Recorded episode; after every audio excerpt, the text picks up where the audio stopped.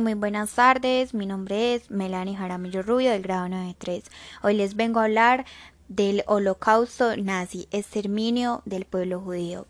El holocausto fue el asesinato masivo de millones de personas en manos del régimen nazi durante la Segunda Guerra Mundial que desarrolló entre 1939 y 1945.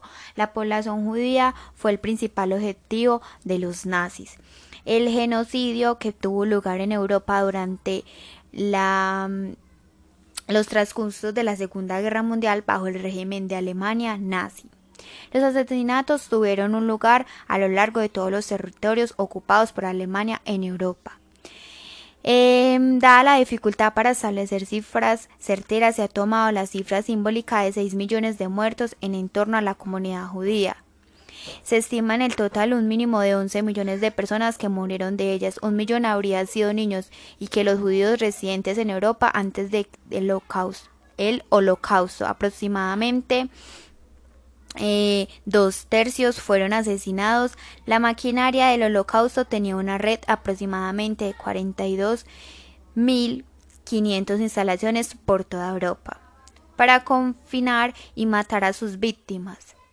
Y contó con la participación directa entre mil y 500 mil personas para la planificación y ejecución entre los métodos utilizados estuvieron la asfixia por gas venenoso, los disparos, el ahorcamiento, los trabajos forzados, el hambre, los experimentos, la tortura médica y los golpes. Por otro lado, a lo largo del Holocausto se produjeron episodios de resistencia armada contra los nazis. El ejemplo más notable fue el levantamiento del gueto de Varsovia en 1943, cuando miles de combatientes judíos mal armados se enfrentaron durante cuatro semanas se estimaron que entre 20.000 y 30.000 judíos participaron en Europa del Este en los movimientos partisanos creados durante la Segunda Guerra Mundial.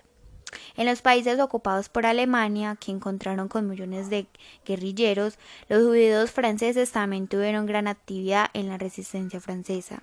Bueno, en total se produjeron alrededor de una certera de levantamientos judíos armados.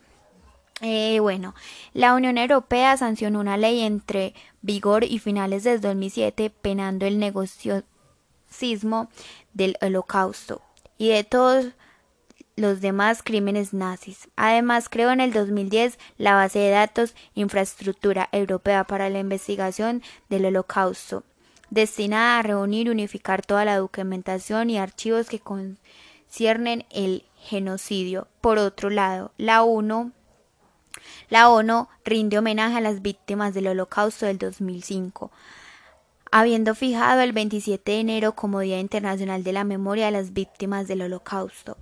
Dado que ese día de 1945 Ejército Rojo de la Unión Soviética liberó el campo de concentración de Auschwitz de la Segunda Guerra Mundial bajo el régimen de Alemania nazi.